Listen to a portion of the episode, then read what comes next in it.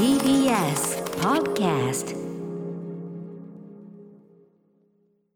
時刻は6時30分になりました。10月18日月曜日。TBS ラジオキーステーションにお送りしているカルチャーキュレーションプログラムアフターシックスジャンクション。パーソナリティの私ライムスター歌丸です。そして月曜パートナー TBS アナウンサー熊崎和人です。さてここからはカルチャー界の気になる人物動きを紹介するカルチャートーク。今夜は月1レギュラー覆面プロレスラーのスーパーササダンゴマシン選手とお電話がつながってます。ササダンゴさんもしもし。あ、もしもし、こんばんは。どうもこんばんは。よろしくおい。願いいたします。改めましてスーパーササダンゴマシン選手はいスーパーササダンゴマシン選手は DDT プロレスリングに所属する覆面プロレスラー。必殺技はプレゼンソフトパワーポイントを駆使した煽りパワポや垂直落下式リーマンショック。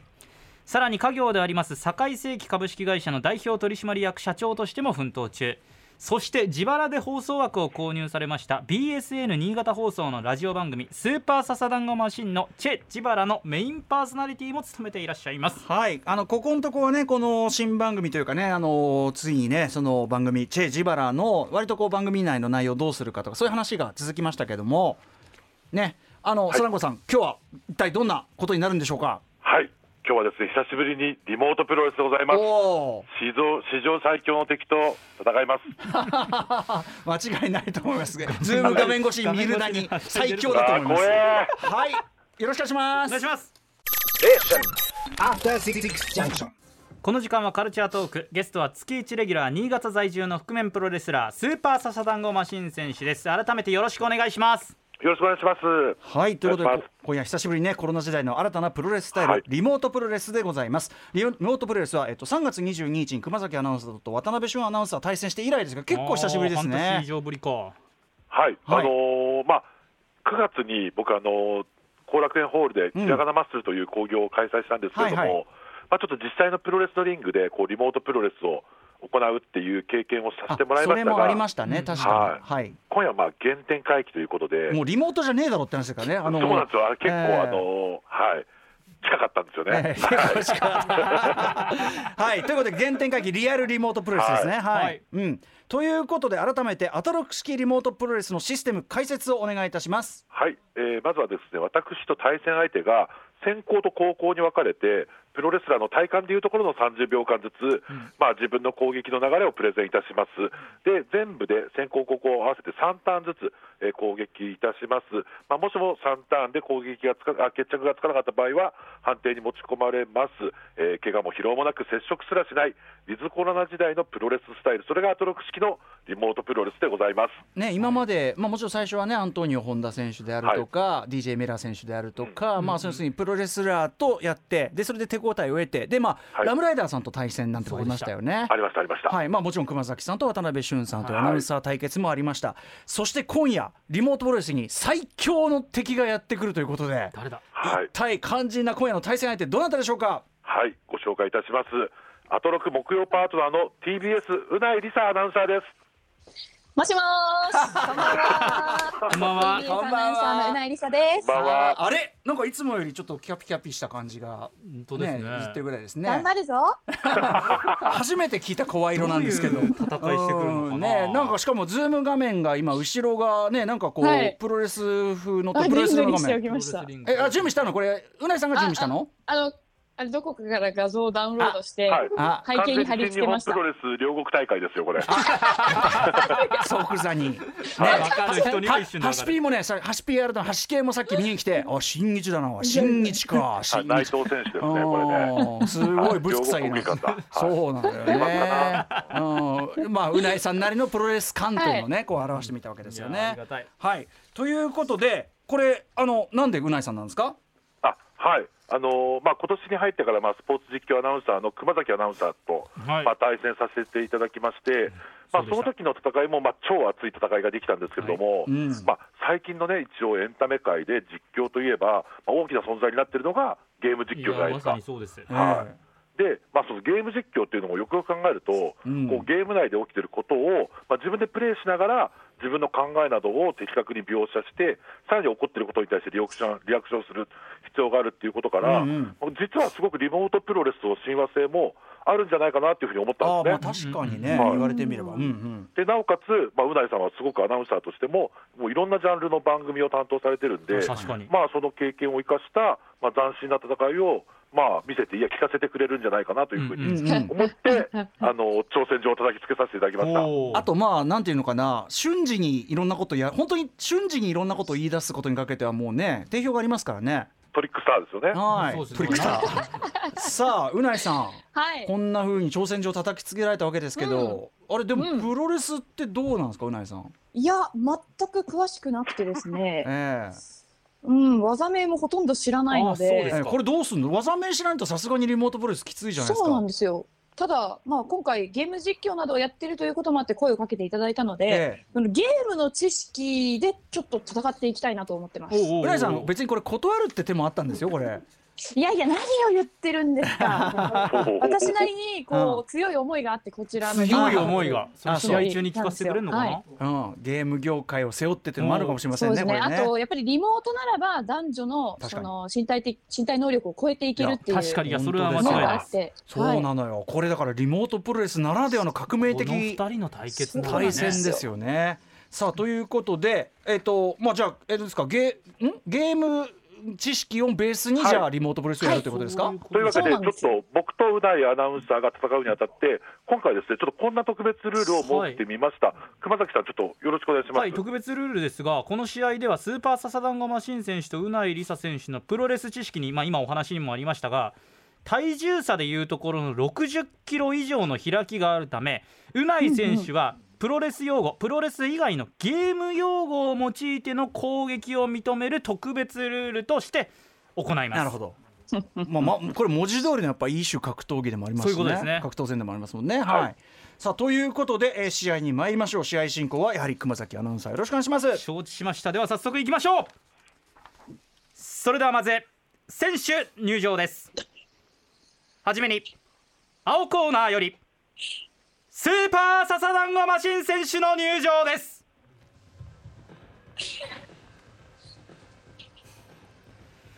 新潟県新潟市東区有楽2丁目在住42歳2児の父。現在は DDT プロレスリング所属同団体を代表する隠れた実力派レスラーでもあります。リモートプロレス最多出場を誇る笹団子マシン。今夜はどんな戦いを聞かせてくれるのか。スーパー笹団子マシン。今リングイン。ささらんごささらんご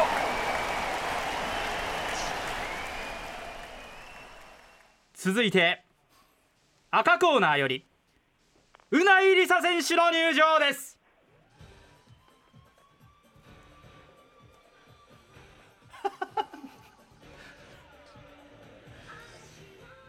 ウィキペディアの肩書きはアナウンサーと YouTuber ラジオテレビ YouTube と活躍の場を広げていくその様はさながら進撃のバハムート。アナウンサー界ゲーム実況界のダイヤモンドクラスを目指す横須賀出身プレデター。ついに今夜プロレス界に召喚。うないりさ今リングイン。うなぽん。リサのうなぽーんうなぽん。ただいまより本日のメインイベント。アトロク式リモートプロレス特別ルール30分一本勝負を行います。青コーナー183センチ117キロ。スーパーササダンゴマシン。絶対に負けません。今日はもう絶対に負けませんから。はい。赤コーナー160センチ。体重およそプレイステーション5台分。うないりさ必ずや倒してみせます。それではほい。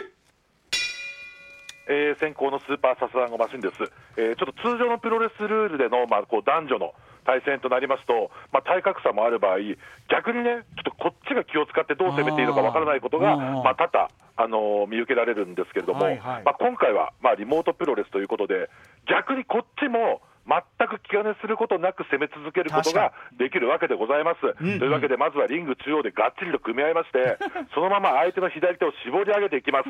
ハンマーロックから相手が切り返そうとしたところを、ヘッドロックで締め上げまして、ロープに飛んで弾みをつけて、ショルダータックルでうない選手に受け身を取らせます。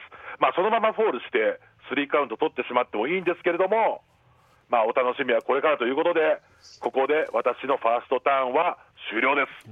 王道できました？なかなかでも絵面絵面は浮かびますからねそうですね。なかなかバイオレントな絵面は浮かぶんですけどね、これに対してさあ続いて高校うないりさ選手の攻撃はい、こちらは高校のうないりさです。私、プロレスの技名があまり分かりませんので、普段慣れ親しんでいるゲーム用語やゲーム実況を用いたスタイルで攻撃していきたいと思います。まずは笹団子さんの攻撃をフレーム回避して、そこから生じた無敵時間を用いて、相手の胸元にエイムを合わせてドロップキック。さらに、ヘッショしてよろめかせ、 belly to belly。ダウンしている相手に追い打ち体術。起き上がってきたところに一旦距離を置き、バイスコで頭に狙いを定めてナイフ張りの水平チョップ。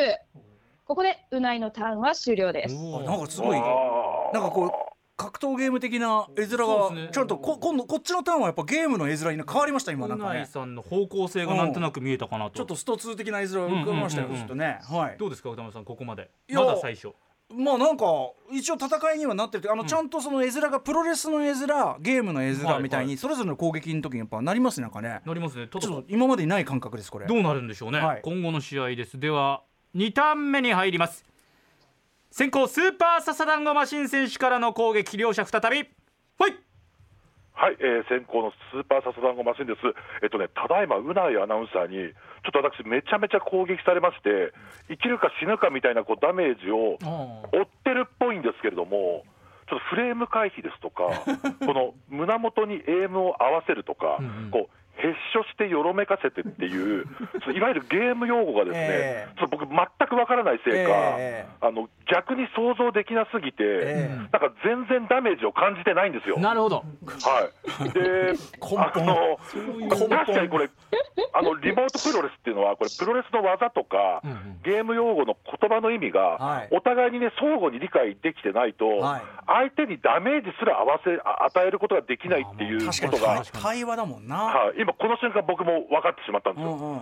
だから、ちょっとどうしようかなと思いまして、はい。だからもう、ここも本当に僕、あの格ゲーは、あのバーチャファイター2で止まってまして。えあのそのジャッキーっていうキャラを唯一プレイできるんで、おん。あのそれでいきますよ。相手に行った。相手の土俵に乗っかったジャッキーでいきます。はい。はい。